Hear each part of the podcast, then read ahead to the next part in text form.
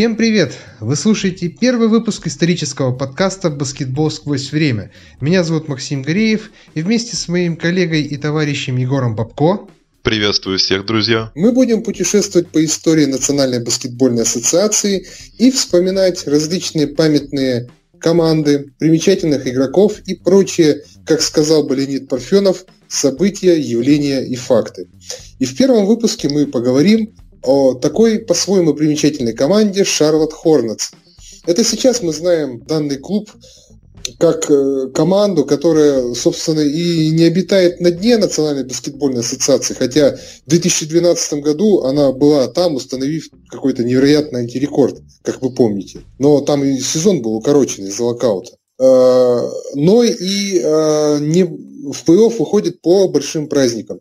Вот. И история этой команды как вы помните, как, которая когда-то называлась Bobcats, вообще э, начиная, началась в 2004 году, вот, когда все-таки баскетбол решили вернуть в Северную Каролину. Вот. И, как вы знаете, владельцем этой команды является великий Майкл Джордан. Но э, сейчас нынешний Шарлот, Шарлот Хорнетс это, по сути, правоприемники э, франшизы, которая появилась э, в конце 80-х. Вот, и которая затем, в начале нулевых, уже переехала в Новый Орлеан вот, и стала в дальнейшем называться Пеликанс.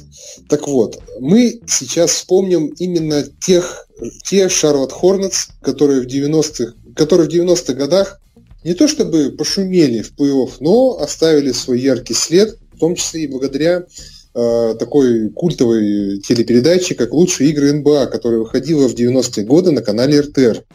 Я думаю, что многие, кто застал эту передачу, запомнили э, ту команду как такой молодой, дерзкий и яркий коллектив в очень с очень красивой формой и эмблемой, которая затем даже у нас в Челябинске э, попадала на, на разнообразный китайский мерч. Собственно, у меня в детстве даже была бейсболка с эмблемой Шарлотт Хорнетс, той самой культовой.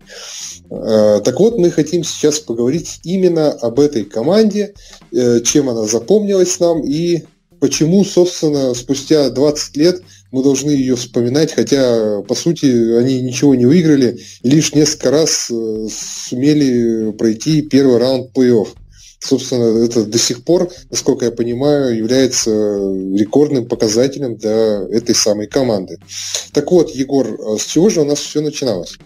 На самом деле, э, для меня, как для человека-маркетолога по образованию, э, самое интересное было именно вот вникать в то, как э, франшиза строилась и выходила на вот этот самый рынок э, в конце 80-х. А именно э, все было, на самом деле, оглядываясь назад, вот в те далекие годы, я сейчас уже понимаю, насколько классно все было обставлено и насколько перспективно это было, но вот э, на тот момент. Э, и где-то вот понимаю, что потенциал был, э, скорее всего, где-то не реализован, э, а именно было изначально понятно, что в Шарлотт нужен баскетбольный клуб, потому что город был одним из самых быстро растущих там, в США.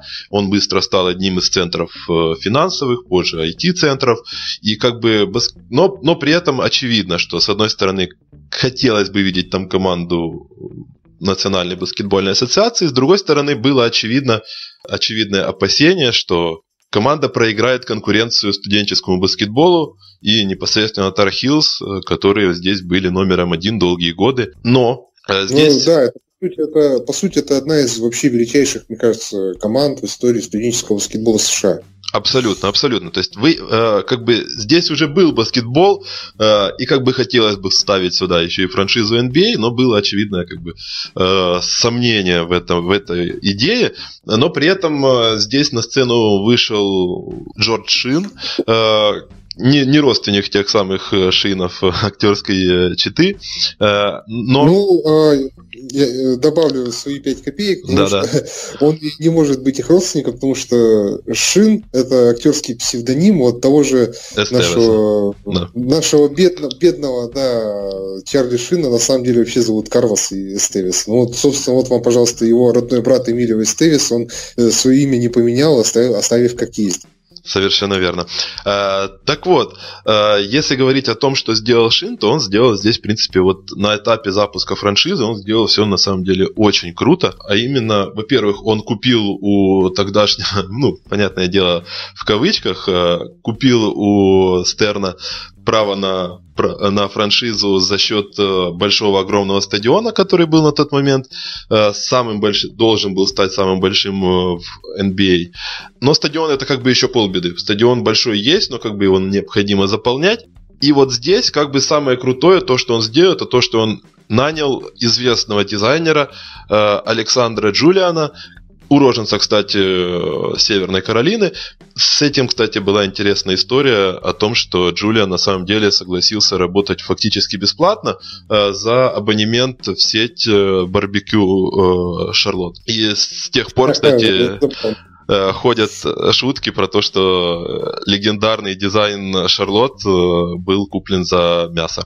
Так вот, именно, именно Джулия на тот момент сделал вот все то, что мы считаем самым крутым в тех Hornets, вот это вот имидж, стиль, вот эти вот вертикальные полосы, плессированные э, шорты, э, вот этот э, цвет, уникальная отличительная черта этих Hornets.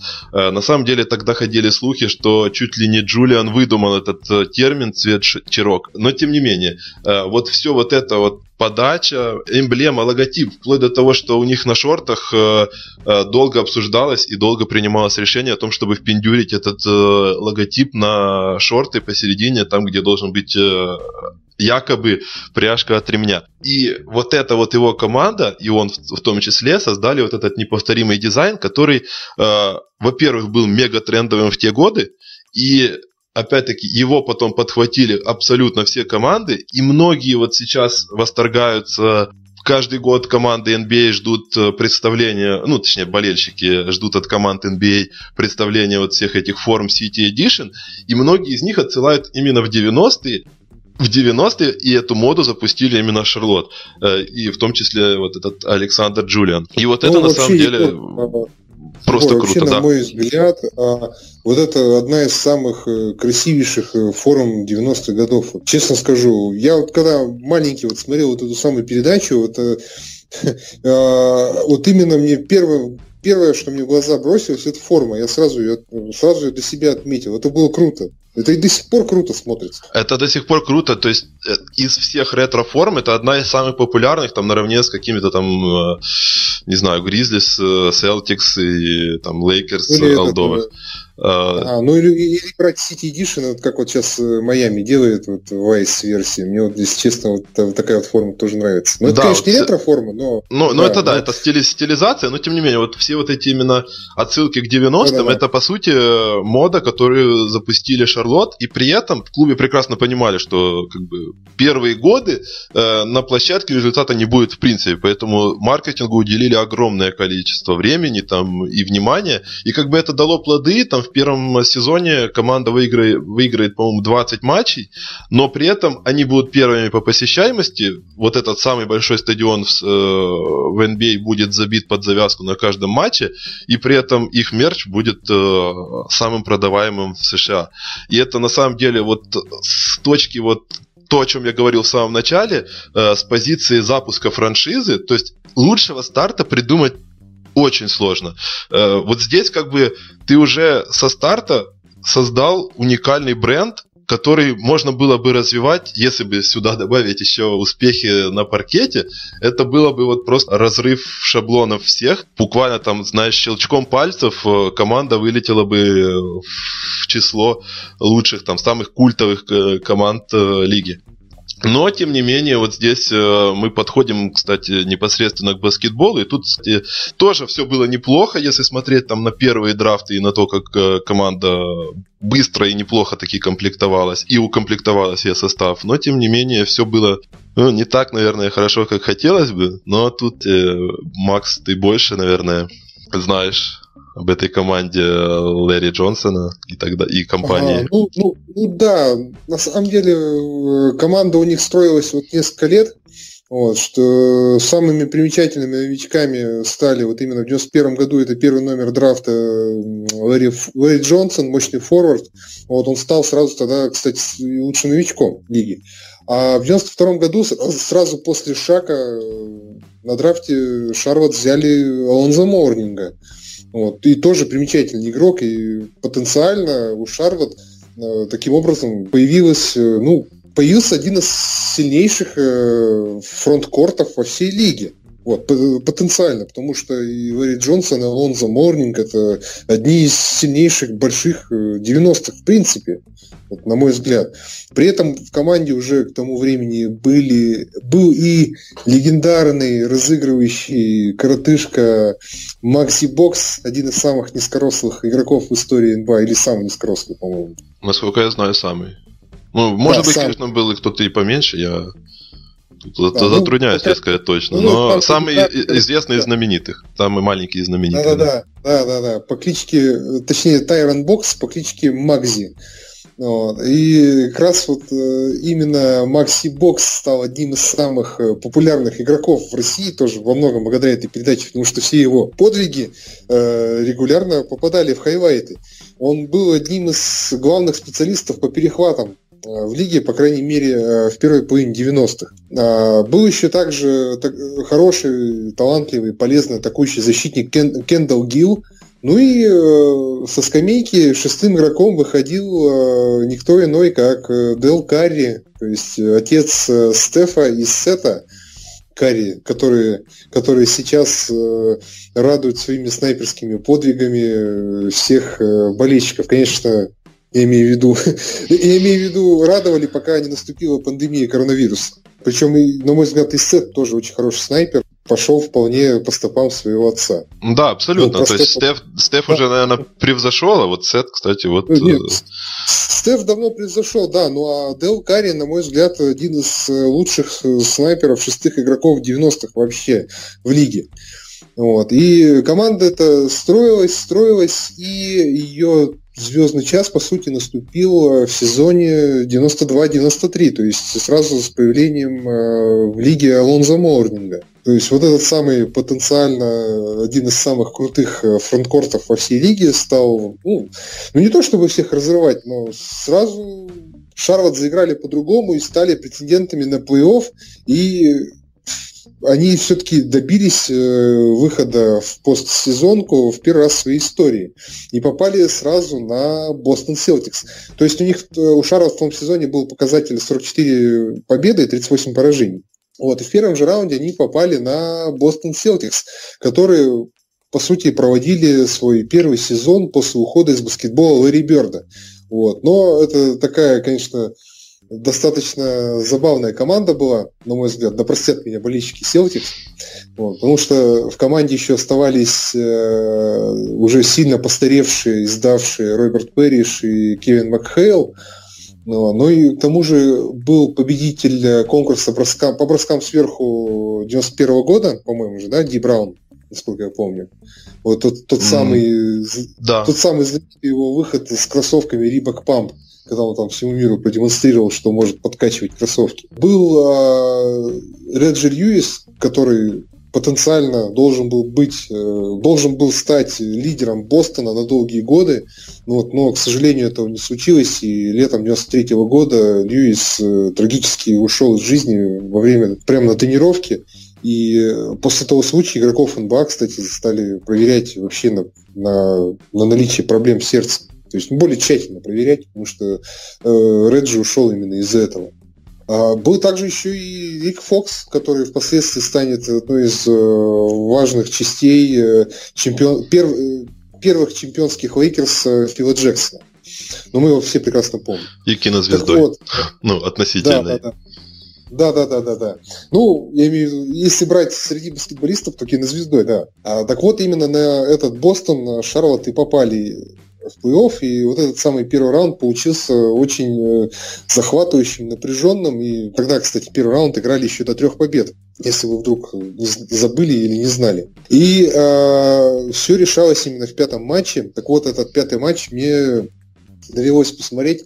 Зрелище, конечно, было ну, достаточно интересное. С одной стороны, молодые, дерзкие, атлетичные, быстрые Шарлот то есть вот эта вся стартовая пятерка их с Джонсоном, с Морнингом, с Боксом, с Гиллом, они выглядели все достаточно стильно. Но если вы помните какие-нибудь фильмы а, об афроамериканцах, которые были модные в начале 90-х, там, типа э, парней Южного Централа, Boys in Hood, или делай как надо Спайка Ли, или, например, э, Пятница с, с Айсом Кьюбом и Крисом Такером, вот, то то есть прям характерный стиль прически. Вот, если не смотрели, смотрелись действительно так. Тут, в принципе, детство. да, если, если мы представляем себе, как выглядели баскетболисты 90-х, то мы представляем себе примерно вот так, как ну, выглядели Например, вот прически, прически, что у Джонсона, что у Морнинг, Морнинга, тогда были вот примерно как э, прическа героя Спайка Ли в фильме «Делай как надо». Ну, кто, кто не помнит, может погуглить, в принципе. Вот, такая распространенная. Я не знаю просто, как она называется, вот, вот эта самая прическа. Простите мою недостаточную эрудированность э, в этом плане. Вы, вы ее просто сразу знаете, вы ее видели в куче фильмов и так далее. И с другой стороны, э, вот, это, вот этот самый Бостон Селтикс, где во фронткорте выходят еле передвигающие ноги Роберт Перриш и, и Кевин Макхейл, Э, еле-еле передвигают ноги, вроде уже не бегут нифига, вот эти вот, и выглядят достаточно нелепо, вот эти самые волосатые подмышки мемом сделал еще Билл Симмонс, на мой взгляд. Ну, если вы, конечно, читали его переводы его колонок, он часто об этом любил вспоминать. Вот. Э, выглядят уже нелепо как-то, и не модно, и не современно, вот. но при этом они еще обладали достаточными умениями, э, ну как, конечно, классно никуда не денется, они могли еще в посте, в посте разбираться со своими соперниками, просто что время, время их уже уходило, они сильно постарели, но они больше, чем 10 очков в среднем за матч не набирали, то есть и пользу еще приносили. Вот. И, э, и матч-то получился крайне напряженным и захватывающим. И здесь как раз-таки проявил себя с лучшей стороны Лонзо Моуринг, который набрал 33 очка и забил трехочковой сиреной, который привел в экстаз, так, который, который привел партнеров в экстаз, э, оформив э, такой вот неожиданный результат. То есть Шарлот выиграли 104-103 и впервые в истории прошли первый раунд плей-офф. Вот. Но в дальнейшем, э, во втором раунде они попали на Нью-Йорк Никс э, Пэта Райли, которые, я думаю, что и до сих пор считаются вообще одной из самых жестких команд в истории НБА одной из жестких, одной из самых жестких и суровых команд, да. И э, тогда Никс, конечно, сейчас это смешно вообще слышать, но тогда Никс были одной из сильнейших команд вообще в лиге. То есть смешно слушай, знаешь, э, мы как бы говорим про Шарлотт, то, ну, то, то ну, же да, самое, ну, как бы у обеих команд лучшие ну, времена остались примерно тогда же. Ну, знаешь, ну, ну не совсем, ну не совсем то же самое. Все-таки Шарлот. Не, ну Шарлот, и, да, Шарлот был в, просто в болоте, а Ник сейчас еще и чуть-чуть ни, ниже болота. Ну, и они периодически все-таки из этого болота выныривали. То есть мы же вспоминаем, вот, например, сезон, ставший лебединой песни Элла Джефферсона, когда он их, по сути, вытащил в плей-офф, чтобы геройски лечь под Майами Леброна и Леброна и Уэйда, собственно. Да. И э, вот недавно был сезон, который, где Кемба Уокер вытащил своих партнеров в плей-офф, но тоже, скажем так, не преуспел. Вот. А Нью-Йорк же сейчас э, беспросветный практически аутсайдер, там затянувшаяся перестройка э, продолжается уже на протяжении 7 лет. То есть я беру отчет от сезона 12-13, когда они в последний раз вышли в плей-офф. А в 90-е годы Никс считался кон- настоящим контендером, то есть команда два раза играла в финале.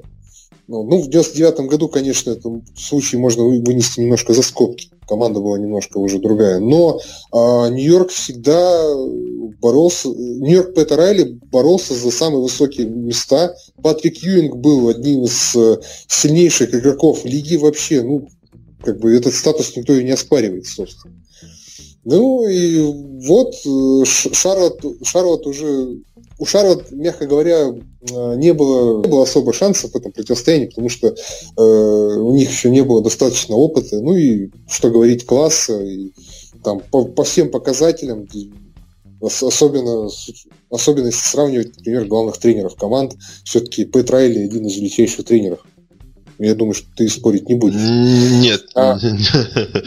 даже не могу поспорить. Ну, да. Я еще добавил бы, что та команда была просто тоже, как и Шарлот, прям воплощением той эпохи, именно вот э, такого олдскульного баскетбола, когда вот такие бруталь... да, да, бру- да, бру- да. максимально ну, брутальная команда, которую только можно себе представить, там, с Энтони Мейсоном, с, э, с Чарльзом Оукли, с Джоном Старксом, да, как бы, типа, вот такая именно, знаешь, именно вырывающая с корнем это стало ну, классикой уже в будущем. Бы, я бы не сказал, что Хорнетс вот именно воплощение такого вот скульного баскетбола, они просто наоборот, вот, по сравнению с Бостоном, э, смотрелись действительно свежо, они играли агрессивно, как-то дерзко, быстро. То есть они все были действительно еще молодые. Не, ну они молодые. были моложе, да, чем Нью-Йорк, но они да. тоже были такими да. именно ребятами больше да. с улицы и как бы об этом. Ну, об этом я чуть-чуть попозже ты. Ну да, да, да, об, об, об этом мы еще поговорим.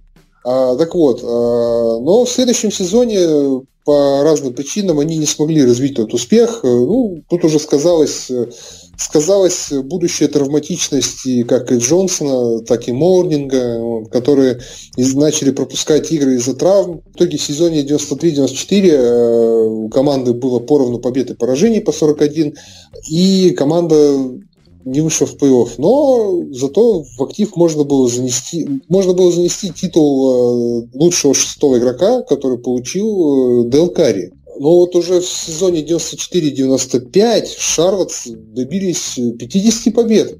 То есть тоже первый раз в своей истории. Это уже действительно хороший показатель. То есть все были вроде бы здоровые, все было в порядке. Но, но в первом раунде Шарлотт попали на Чикаго Буллс куда по ходу сезона вернулся Майкл Джордан в первый раз. Собственно, у Шарла здесь тоже мало было шансов. Примечательным в серии можно было выделить, наверное, наверное, то, что Макси Бокс, э, по его же собственному признанию, стал жертвой трештока от Майкла Джордана. То есть там был эпизод такой, что когда Джордан оказался в защите против э, Бокса с мячом, и в какой-то момент Джордан просто взял просто взял и сказал, мол, бросай гребаный карлик. И отошел от бокса, бокс бросил, промазал, и по его собственному признанию это его так смутило, что вся дальнейшая карьера пошла в дальнейшем у человека на спад просто. Ну, собственно, даже можно на баскетрев зайти и, и посмотреть вот его статистику, там действительно пошел вот именно после 95 -го года спад. То есть, по сути, пиковый сезон был для Макси Бокса.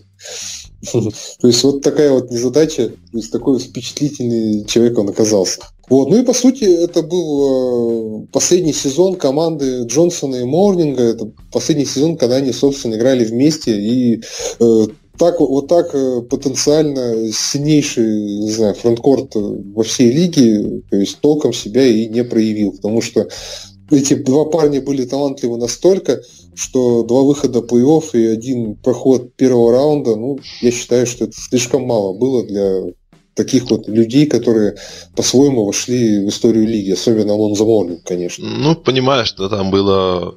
были свои причины на то, чтобы там, не, я бы сказал, не только баскетбольные были причины тому, что происходило.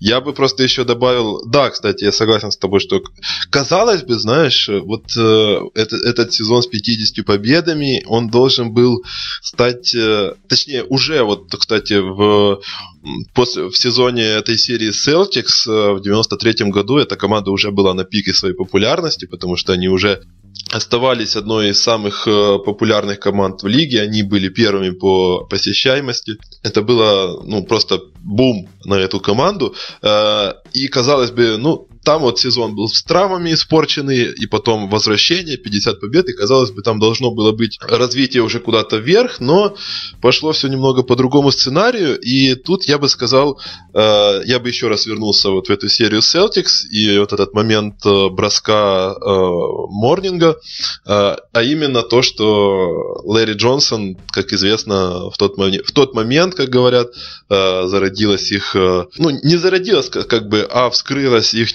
такая пассивно-агрессивная вражда. Джонсон последний. Как я понял, как, как я понял, она же еще со студенческого баскетбола у них тянулась. Да, да, да. Ну, как бы говорили, да, что у них э, еще со студентов натянутые отношения, но как бы начало в NBA а было неплохим, э, но тем не менее. Тогда вот именно это самый, самый наверное, знаковый момент, который подвел вот эту черту под их отношениями, то, что Джонсон э, последним там или не подошел э, к Морнингу, чтобы поднять его с паркета. Но как бы даже не это важно, тут э, было слишком много факторов, которые э, безусловно, талантливую команду э, начали потихоньку-потихоньку убивать изнутри. Э, во-первых, я бы выделил обмен э, Кендала Гилла, которого, который то, тоже, опять-таки, э, отличался таким э, своеобразным нравом. И он, кстати, был, я бы добавил еще немножко в твою историю, к моменту появления в команде Морнинга как раз именно Гил был ком- лучшим скорером команды, он там набирал да, больше да, 20 очков. Да, да. Да. Он был был вообще самым результативным игроком же еще до появления. Он же, собственно, еще до Ларри Джонсона был в команде. Да, да, да. Он, он появился первым да. из трех, и он считался как бы, но, но, но его постепенно задвигал сначала Джонсон, потом Морнинг, ему это не нравилось, они начинали, опять-таки, эта вся каша, котел начинал э, накаляться, и в итоге руководство решило э, решить этот, ну, прошу, прошу прощения за тавтологию, э, но руководство решило избавиться от Гила э, и скинуло его за там был сложный трейд, а, точнее даже два, но в, конечном итоге, скажем так, его разменяли на Херси Хоукинса. И как бы на этом вот как раз мы подошли к э, вот этому пиковому сезону 50 побед. И что случается дальше? Сначала, а, э, Лэри Джонсону выписывают огромный контракт, один из самых больших на тот момент. Это еще сильнее ударяет по Алонзо Морнингу, который опять-таки затребует такой же контракт. А, клуб, в клубе начинают думать о том, что... Точнее, там даже не начинали думать, они сразу пришли к выводу, что ему никто такой контракт не потянет банально, и начали искать ему новое место. А плюс еще при, при этом вернули, да, они вернули э, Гила, чем э, окончательно добили обстановку в команде. Это, кстати, факт. Э, Лэри Джонсон даже вот в те годы публично критиковал клуб за это решение. Ну, как публично? Он сказал, как бы, нет, я ничего не имею против, но как бы мне это не нравится. Вот такая э, своеобразная формулировка. Мне ему не понравилось то, что он чуть ли не прямым текстом заявил, что вот этот обмен Хоукинса, это прям вот развалил окончательно атмосферу в команде. И это, кстати, была вот окончательной чертой, которая, скажем так, знаменовала да, конец тут... Э, этой перспективной, казалось бы, и команды. Тут... Да, трудно да. здесь даже э, сказать, кто прав, кто виноват. По сути, у них, честно говоря, что у Джонсона, что у Морнинга весьма своеобразный характер. Вот, они, я бы сказал, что они друг друга стоили. Ну, знаешь, да, это, это, это, это проблема, когда, с одной стороны, хорошо, когда у тебя такое, такое количество таланта на квадратный метр э, паркета. С другой стороны, когда эти таланты, э, каждый из трех, я бы сюда Гила тоже добавил на вот начальных этапах, вернется он уже потом немного в другом статусе. Каждый из них считает, что он достоин большего. И как бы это все превратилось в лебедя, рака и щуку, и как бы вот так вот опять-таки по щелчку пальцев вместо перспективного проекта это все превратилось в какую-то дребедень. И... Ну, я бы, да. еще, я бы еще, Егор, добавил, вот если бы, э, например, Шарлот тогда рулили те же Фил Джексон или Пэт Райли, я думаю, что команда бы не развалилась. Да, безусловно. Тут... Эти, потому что эти люди умели находить управу даже на самых взорвавшихся звезд. Вот, а Бесспорно, сути, я согласен. Джонсон и Моуринг были пусть молодыми, пусть талантливыми, пусть уже звездными, но они, по сути, еще ничего, ничего толком не добились.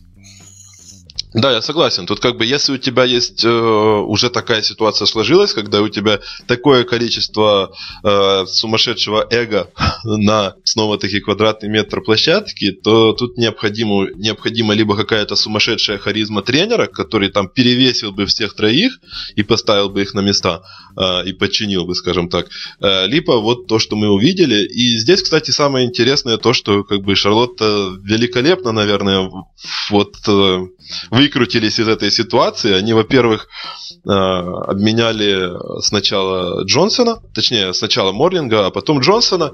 Причем с огромной выгодой они сначала спихнули контракт, э, точнее, сначала предоставили возможность Майами платить э, и получили за это Глена Райса, и потом э, скинули уже так, на тот момент серьезно сдающего и травмированного Джонсона в Нью-Йорк, и за это получили Энтони Мейсона. Кстати, ну, для тех, кто интересуется современным баскетболом и разбирается, кто есть кто в современной лиге. Э, этот обмен, кстати, со стороны Нью-Йорка проводил никто иной, как э, тогдашний генеральный менеджер клуба Эрни Грюнфельд, который э, в дальнейшем прославится еще своими величайшими построениями в Вашингтоне. И вот в прошлом, в прошлом, точнее, ну да, в прошлом сезоне, в конце прошлого сезона его бесславно, я бы так сказал, попрут с поста генерального менеджера, и он пока что, насколько я знаю, не слишком-то востребован в лиге. Но, тем не менее, это не, такая... не, я, бы, я бы не сказал, конечно, что Лэри Джонсон прям уж настолько был провальный. Все-таки он, например, поучаствовал в том самом выходе Нью-Йорка в финал в 99 году. Не, у него, у него вот. будут... Просто... У него будут еще классные него... моменты, да. То есть но... Да-да, у него будут неплохие сезоны, но по сути у него уже пошли косяком травмы, и э, это того не стоило, я бы сказал. Вот, ну, мы, конечно, говорим об игроках, нужно... Кто у нас получается? У нас Шарлот тогда был Алан Бристол, главный тренер. Да-да-да. Угу. Вот, то есть просто мы говорим об игроках, и главного тренера ни разу не назвали. Я, ну, я согласен, да, это, это тоже. Да. Он, кстати, интересно то, что он да. сам себя назначил на эту должность. Он сначала был а, да, он... э, президентом клуба, потом э, уволил э, сначала там я забыл уже, честно говоря, кто там был, и назначил сам себя. Э, ну, как сказать, и, кстати, это неплохой был этап в жизни клуба, но, опять-таки, харизма и такой, какой, какая бы, какой бы хватило на то, чтобы усмирить нрав всех этих звезд, у него, к сожалению, э, не было. Он пошел он пошел по пути Валерия Георгиевича Карпина, но только я думаю, что Валерий Георгиевич бы обоих этих э, парней бы поставил на место, мне кажется, задавил бы авторитетом. Да, кстати, они, следующий выбор будет примерно вот, вот таким же. Они на самом деле выберут же э, Дэйва Ковенса и как бы э, брать будут скорее именно за, наверное, за характер, потому что на тот момент у Ковенса был уже опыт самостоятельной деятельности тренерской, но больше, по большей мере он был известен именно как игрок с, э, сумасшедшим, э, сумасшедшей харизмой, скажем так, сумасшедшим необузданным нравом. Э, и как бы все получится. Ну, это парадоксально, но тем не менее это э, удивительный э, поворот, скажем так, когда ты, казалось бы, команда падает и разваливается, перспективная, классная команда, но ты умудряешься превратить все это буквально там сразу же после этого, после этого э, ты выдаешь еще два сезона по 50 побед. Наверное, так сложились обстоятельства, но какая-то доля везения, но тем не менее, вот э, и, и Райс, и Мейсон, это все э, получится, наверное, не менее харизматичная, я бы так сказал, команда. И я бы сказал, э, даже более э, современная команда, нежели вот та с Джонсоном и Морнингом, потому что та команда в большей мере была командой из 90-х. Вот эта новая формация с сумасшедшим снайпером э, Райсом и вот таким вот э, Дреймондом Грином до Дреймонда Грина Энтони Мейсоном, она в большей степени была приближенной к тому, что сейчас играют в, э, NBA, и ее, наверное, было бы проще перенести в наши реалии. И плюс, э, кстати, я хотел бы тоже отметить, что Боб Бас за вот этот вот, все вот эти обмены потом в 97 году станет генеральным менеджером года. То есть генеральный менеджер Шарлотт, если кто не понял. Но, но все могло бы быть и по-другому даже. Если мы вспомним, в 96 году эпохальный обмен, то есть да. который, скажем так, ну не то чтобы поменял, но остался в истории. То есть одно из величайших «что если бы» То есть, э, как мы помним, на драфте 96 Шарлот э, выбрали Коби Брайанта, которого, которого затем обменяли в Икерс. А... Не затем, а сразу, по сути, обменяли, да. Да, да, я, кстати, об этом тоже хотел сказать. Э, там ведь интересная история была. По сути, когда все это происходило, Брайант уже позже рассказывала про этот обмен, и, ему, и он сказал, что как бы мне изначально сказали, что э, меня в команде не видят, и меня будут обменивать. Э, я изначально знал, что это произойдет. Э, и как бы это да, как ты правильно сказал, это одно из величайших. А если бы в истории, наверное, баскетбола и, и NBA И как бы это с одной стороны плохо, с другой стороны, Шарлот стали э, заложниками вот этой своей э, невероятной трансформации, наверное, как правильно сказать. Они создали чудесным образом внезапно снова боеспособную команду, и это где-то поселило в головах э, руководства мысль о том, что э, им не нужно не нужны молодые игроки, им нужно строиться через, э, продолжать, скажем так, максимально быстро вернуться на вершину, продолжать развивать вот этот успех.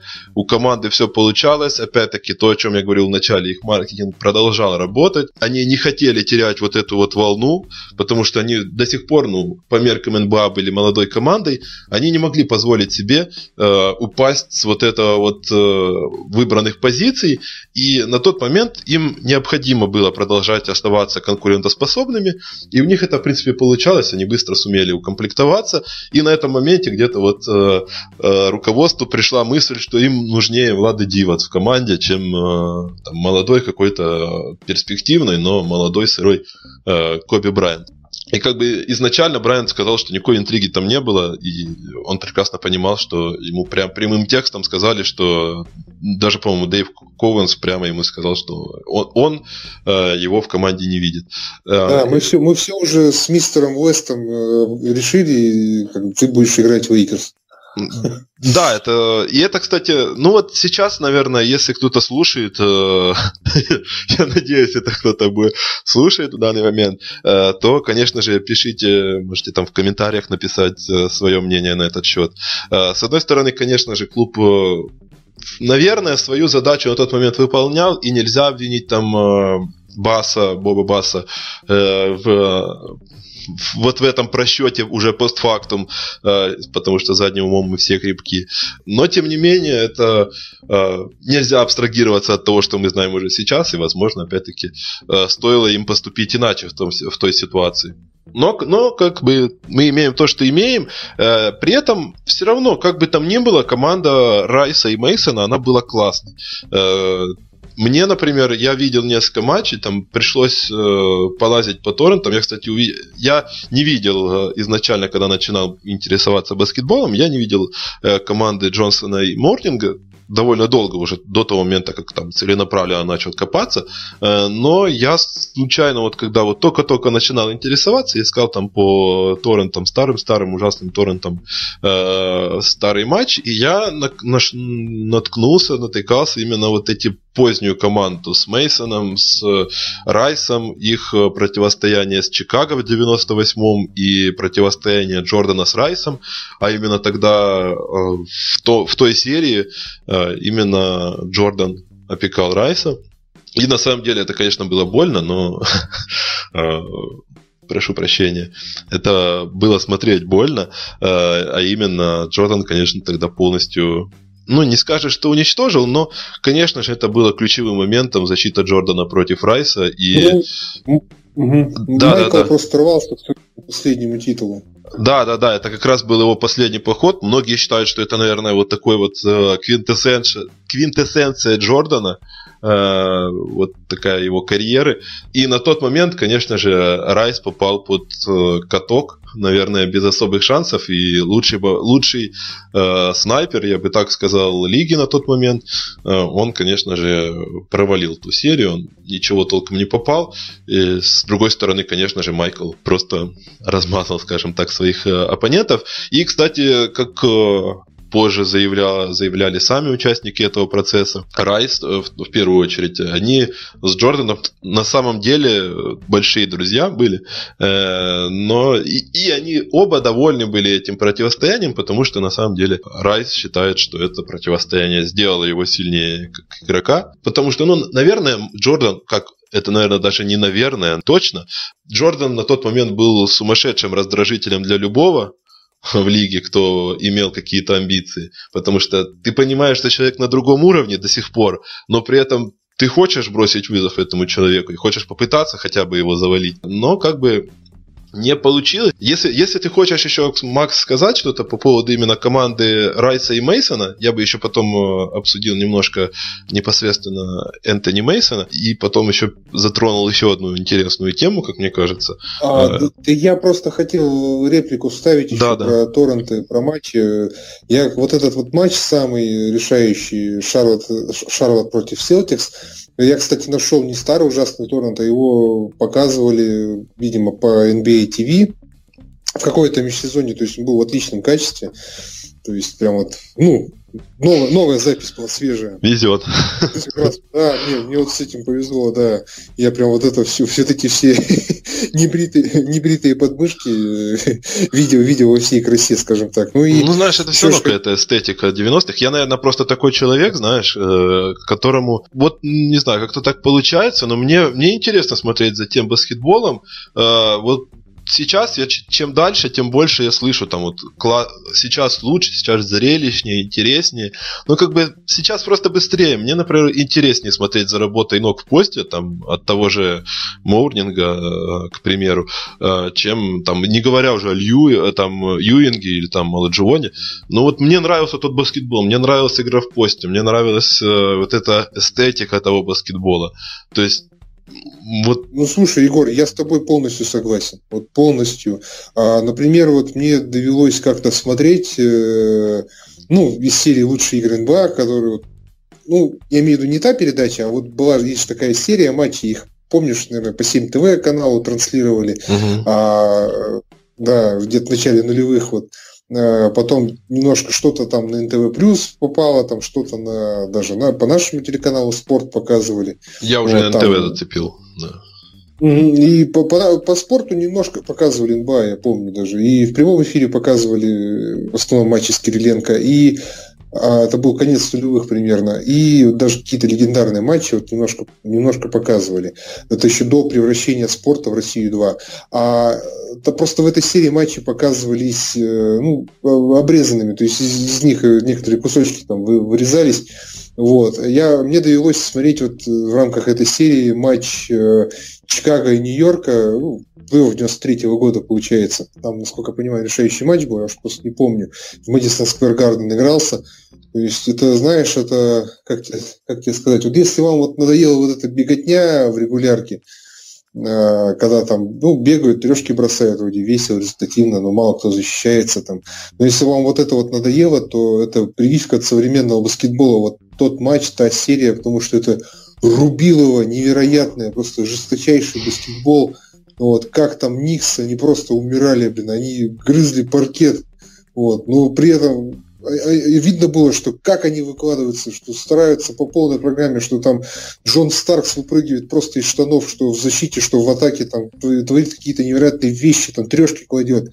Вот. Но как бы они там э, в, такую, в какую бы мясорубку они не пустили лидеров Булс, вот, Майкла они все равно не могли сдержать, там, помню, как раз ключевой отрезок был, что Майкл там подряд очки набирал, набирал, набирал, они ничего с этим делать, сделать просто не могли. Вот. И э, когда вот мы смотр, смотрим на, например, не знаю, опять же, на Golden State, там все говорят, что вот величайшая команда в истории, там, и так далее, и так далее. Вот. Ну, блин, при всем уважении, они они никогда не проходили, наверное, не пройдут вот такую мясорубку, которую проходил Майкл. То есть э, Майкл сначала лупили еще плохие парни из Пистонс. Тоже невероятно жесткая команда была ведь. А потом еще он каждый год практически, они же насколько я понимаю, вот, э, хотя бы во время, э, во время первого трипита они же практически каждый год играли с Нью-Йорком. Да, да, да. Да, ну почти каждый год. Почти. Всегда, я, я, почти. я сейчас тоже не вспомню да. точно, но, но почти да, каждый да, год, да, я да. помню. Да, да, потому что это, это, да, это Рубилово было невероятное. Вот, то есть пройти вот через тот Нью-Йорк и победить его, это, на мой взгляд, это невероятный подвиг, потому что ну, та команда, да, мы, в принципе, уже немножко это зацепляли. Да, ну, та команда может, может, может, реально вырывала да. с мясом все. Да, да, да. И, и вот я говорю, что вот тот матч это отличная прививка от современного. Ну, не то, что прививка, а как средство передох... средство немножко передохнуть от современного баскетбола. То есть э, такие матчи смотреть полезно, ну и вообще, если ты все-таки интересуешься баскетболом, интересуешься НБА, я считаю, что э, полезно вот так вот двигаться вверх и вниз по ленте истории вот, и просматривать какие-то памятные, знаменитые матчи. О, ну и я надеюсь, что, кстати, что наш подкаст поможет вам что-то вспомнить, ну или вообще что-либо узнать о тех, тех или иных событиях НБА.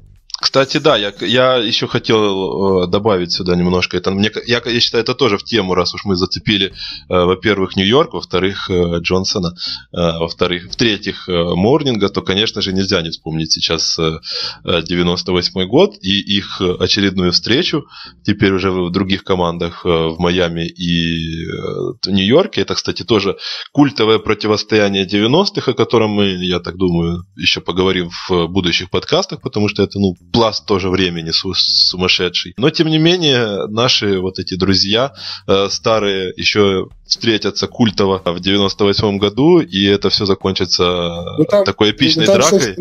Ну, там говорю, собственно, что они каждый год, вот в середине, в середине и в конце 90-х, вот каждый год Майами попадал на Нью-Йорк э, в плей-офф, и там, по сути, ведь и не только из-за того, что Джо, Джонсон и Моурнинг были по разные стороны баррикад, там ведь еще и Пэт Райли, который, ну, по сути, из, не знаю, ну, сбежал из Нью-Йорка в Майами, чтобы там строить команду. Да, да, да. Ну, и, и это, ну, и, я да, просто и... хотел именно сказать именно за, да. за счет культового момента их э, вот этой драки, которой еще большей культовости добавил вот этот э, ну, знаешь, Ван Ганди, который висел на ноге у этого. Да, да, да, да, да, это легендарный момент, это когда Джефф Ван Ганди повис, повис на ноге у Алонза.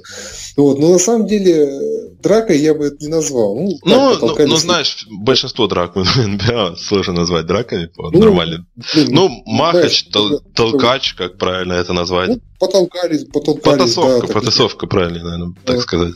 Да, и э, вот побоище Оберн Хиллс, вот это вот драка, та самая легендарная. Это, вот, это да, тут, это, конечно, как драка, бы... Да.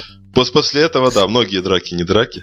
Да, и, кстати, вот, опять же, возвращаясь к этому противостоянию Майами и Нью-Йорка, там ведь, по сути, тоже ведь Рубилова там не на жизнь, а на смерть. Там ведь и баскетбола-то как такового было мало. Там, если ты посмотришь, какие там результаты были в этих сериях, то есть там э, счет был примерно как в европейском баскетболе. Да, не знаю почему, но мне именно вот такие вот э, матчи почему-то особое наслаждение да, доставляют. Да, там, там, это какой-то другой вот уровень эмоций, понимаешь? Это да, не про... Не... Там ведь столько Там ведь настолько было острое противостояние, там фолы свистели чуть ли не в каждой атаке, то есть ну, люди не стеснялись. А ведь тогда баскетбол-то ведь был еще, мало того, что жесткие правила были ведь другие, то есть э, судьи не так свистели контакты, как свистят сейчас. То есть я не знаю, если бы вот были бы современные правила, ну, блин, не знаю, там бы команды бы просто не доигрывали бы матч э, явно в полных составах.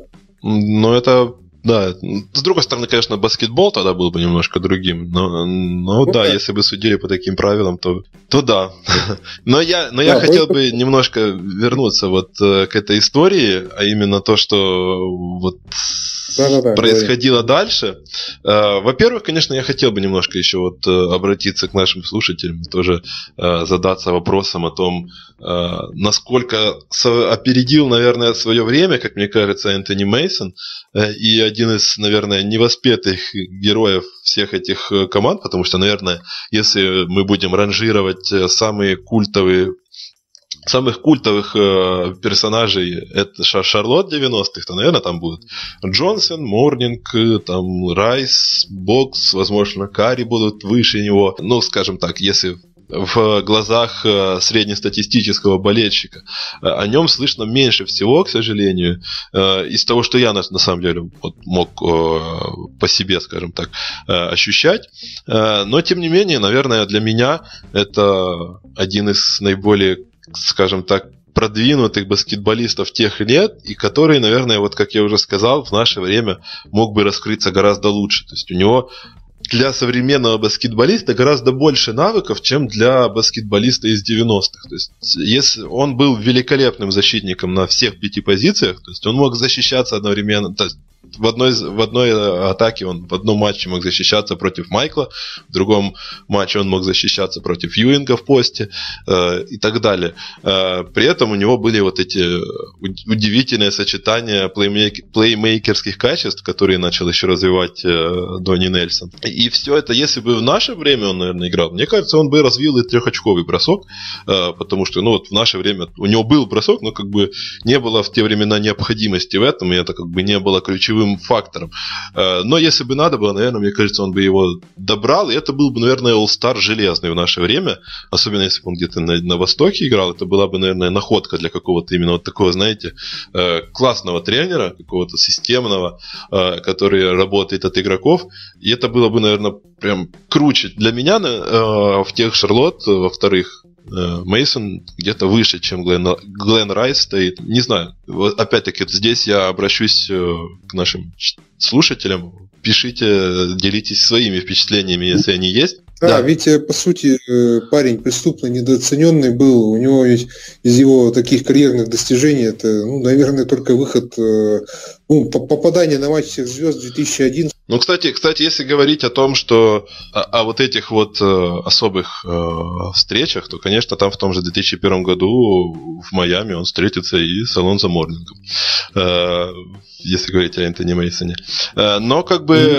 Да, и в итоге, получается, у нас Мейсон, вот, по сути, толком ничего не, не добившись, хотя игроком был примечательным, и несколько лет назад, да. к сожалению, он скачался от сердечного приступа. Это, кстати, да, огромное, я тоже хотел об этом сказать, к сожалению, его с нами уже нет, но как бы, да, это тот типаж баскетболиста, который, мне, как мне кажется, то, что я хотел сказать, то, что я хотел донести, что э, это тот типаж баскетболиста, который, наверное, гораздо больше оценили бы в 2020-м, нежели в 95-м, там, 98-м или так далее, 2000-м. Э, но, кстати, если уже зашла речь, упомянули, то, конечно же, к просмотру обязателен матч всех звезд 2001. Чтобы не спойлерить, просто скажу, что это очень классный матч, э, не в пример там современным, как бы они не пытались последние годы придавать какой-то там интриги, э, но, тем не менее, для меня матч всех звезд 2001 это там number one. И как бы говоря, возвращаясь к Шарлот и вот этой истории после, Э, я бы хотел сказать, что 90-е еще не закончились, но эта команда уже закончилась. Как ни печально, но эти Шарлот тоже сгубили травмы. Но здесь есть еще основа таки. Э, одна такая подоплека. И снова приходится вспоминать в конце нашего подкаста мы вспоминаем начало и вспоминаем Джорджа Шина, э, который, как Тарас Бульба, я тебя породил, я тебя и убью. И как бы я считаю, что как бы Джордж Шин на тот момент э, как бы он классно не запустил проект Charlotte Hornets в NBA, он его, кстати, и положил, скажем так, начало его концу, а именно в конце 90-х э, он начал вляпываться в сумасшедшие истории, а именно там его обвиняли в том, что он изнасиловал жительницу Шарлотт. Конечно же, в суде с него сняли обвинение, но тем не менее репутация его был нанесен ну, серьезный такой ущерб, команда начала разваливаться, начали, началось падение э, интереса к Шарлот, к их бренду. Конечно же, Джордж Шин не собирался признавать, что это из-за него и из-за негативного отношения людей к его персоне. Он начал э, искать какие-то другие э, причины вовне. Он начал ссориться с администрацией города, требовать новый стадион за средства и городские. И он поссорился с фанатами э, команды. И в итоге уже тогда начал он думать о том, что необходимо менять ну, а если называть э, все своими именами, то, конечно же, он начал думать о том, чтобы бежать из Шарлот э, и менять место дислокации команды, увозить ее вместе с собой. Это, кстати, была одна... Да. Получается, в рекламном ролике что дальше? Импотенция, аденома, операция. Да, да, да, да. Э, вот как раз это, по сути, и положило конец Шарлот, не говоря уже о том, что там будет э, дальше в последние годы их существования непосредственно там в Северной Каролине. Уже на тот момент э, активно, вот в те последние, еще в 90-е, это касается тоже еще нашей, скажем так, темы, в те, в те в конце 90-х уже шли активные слухи про то, что там в Сент-Луис он хочет уехать там. И под, в итоге там уже, по сути, шли переговоры о с другими городами и с лигой о том, чтобы перевести команду.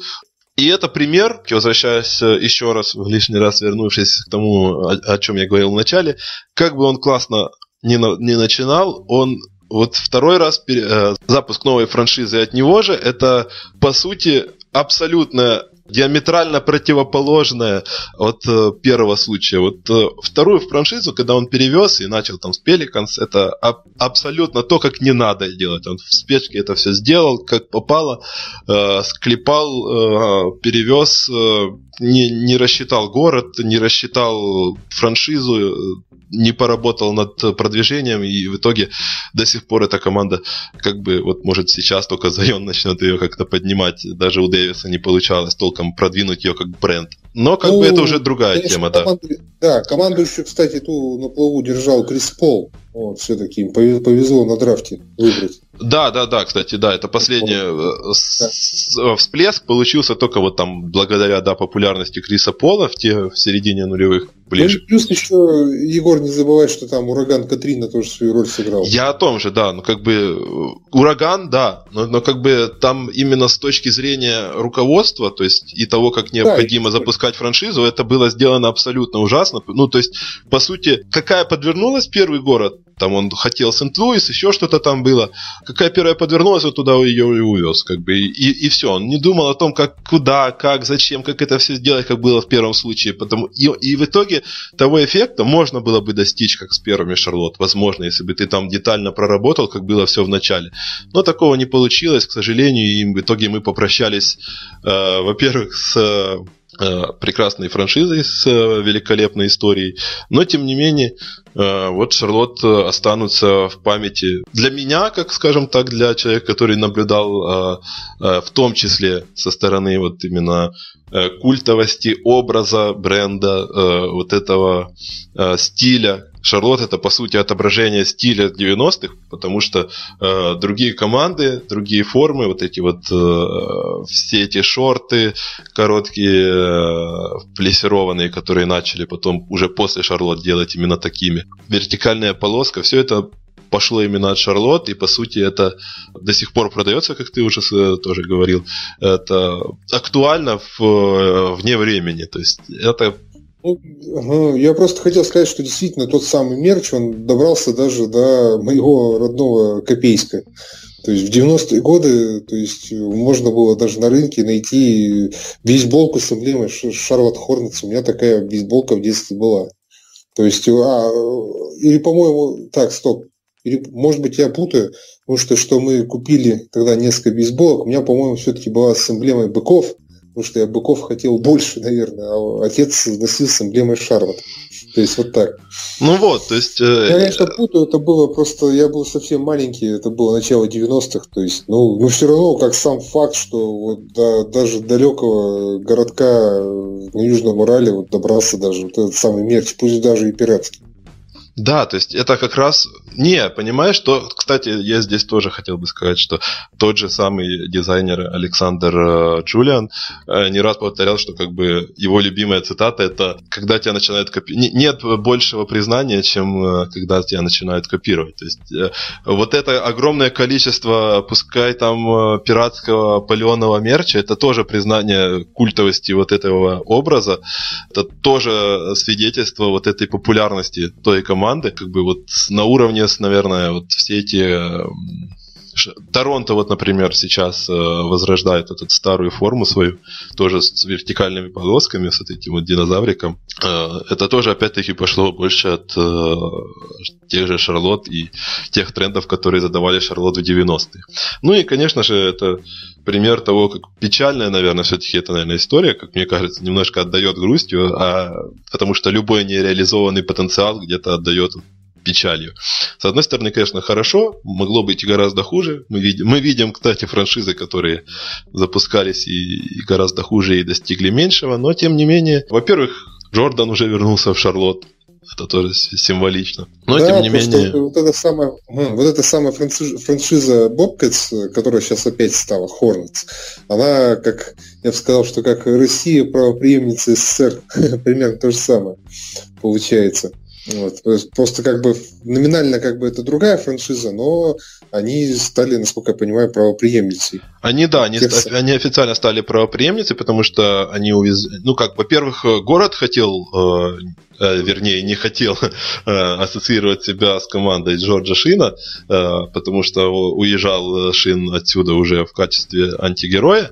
Э, во-вторых, э, да, они то есть, официально стали правоприемницей, но тем не менее вот эта франшиза Bobcats как раз э, запустилась. Запу... Как она запустилась ужасно, так она и просуществовала ужасно до того как момента, как в клубе сдались и по сути вернулись, попытались ну как это не назовешь паразитированием, но это как бы это, это твое, ты не украл. Это, э, но тем не менее, по сути, э, можно признать, что э, новый вот этот клуб запустился неудачно, им, им пришлось теперь возвращать, они по сути делают все, чтобы вернуть вот те Hornets, которые были в 90-е, они поменяли паркет, э, ностальгический сделали, они э, сделали, вернули вот эти футболки, э, они делают все, вернули название прежде всего, и они делают все, чтобы как можно больше э, ассоциироваться именно с той командой, и чтобы побыстрее люди забыли об Бобкет. То есть, и это уже большое достижение для той команды из 90-х, которая как бы вроде как ничего и не выиграла, но тем не менее она стала вот и воистине, помню, воистину да, культовой, да. Для лиги да. это какое-то и... явление, да. И еще хотел сказать, что все-таки ну, преступно было бы не упомянуть э, Бэрона Дэвиса, который фактически стал последним, наверное, примечательным игроком еще в той старой франшизе Hornets, который да. играл в Шарлот. Но, кстати, к сожалению, он э, так и уедет вместе э, с новой командой. Да, и по сути свой потенциал тоже из-за многочисленных травм не реализует. Но, по-моему, именно в Джерси Шарлот ему же он сделал бросок, который считается ну, самым дальним попаданием вообще в истории. Да, это было еще шанс. Ну, и он, и он на матчах звезд даже успел съездить, да, еще игроком Шарлот. Но, но это уже было, да, да. в нулевых. Но все равно тоже, тоже примечательный игрок, и поэтому... Не, понимаешь, не вот это, это тот случай, когда ты вот действительно у команды есть огромное количество вот таких культовых персонажей, которые в какой-то степени э, бедовые, наверное, я не знаю, как это правильно назвать, свои, своеобразные характеры, сумасшедшие, харизматичные, там, они, если их собрать, наверное, в одну команду, они бы, наверное, подрались на, на третий день тренировок. Э, но, тем не менее, за счет вот этой вот яркости и какой-то своей внутренней харизмы, они вот вывели эту команду в разряд каких-то таких э, э, которые мы вспоминаем в одну из первых очередей, наверное, когда говорим о 90-х годах. Ну, ее помнят просто, эту команду. Вот, и уже хотя бы хотя бы достаточно этого, потому что память живет. Безусловно, вот, то есть, я... но, но как да, бы согласись, то есть даже, например, если мы все помним Реджи э, там, Реджи Миллера. вот это называется договорился к концу подкаста. Но при этом мы, мы не, не так запомнили. Люди в первую очередь вспоминают э, Шарлот, которые ничего не добились, чем э, Индиану, которая играла в финалах. То есть, как бы все равно э, более культовой ну, стала, стали да, Шарлот. Но они, но они играли, конечно, да, в одном финале в 2000 году. Уже с Ларри Бёрдом в роли главного тренера, да.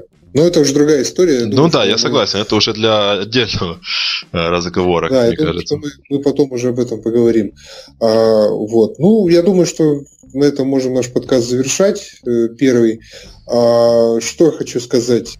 Как вы уже поняли, у нас такой немножко неформа, неформальная такая беседа у нас получилась. Но я считаю, что вот таким и должен быть подкаст, естественным, ненавязчивым. Мы не хотели вас грузить какой-то статистикой. Если надо, вы можете сами залезть на тот же баскетреф и посмотреть, вот сколько там Джонсон или Молник набирали там свои пиковые сезоны. Вот. Я думаю, что мы хотя бы передали вам ощущения той команды, рассказали вам хотя бы вкратце ее историю. Потому что если, конечно, разговаривать более подробно и официально, это у нас растянулось бы на всю ночь. Но вот я как раз хочу, чтобы у вас э, от нашего разговора осталось ощущение такой вот неформальной беседы на кухне за бокалом пива. Я думаю, что у нас это невольно получилось, и хотим, чтобы вы немножко почувствовали хотя бы, ну, наше тепло, которое мы, мы постарались вам передать, потому что в такое тяжелое время сейчас это не было бы лишним. Так что слушайте нас, мы еще обязательно будем записываться, будем записываться регулярно, а, будем рассказывать и вспоминать вам о самых интересных командах и игроках а, разных эпох. пишите. Я думаю, что вы наверняка будете нам делать какие-то заказы, о ком рассказать. Вот, мы постараемся к ним прислушаться в свою очередь. Э, мойте руки, оставайтесь здоровыми.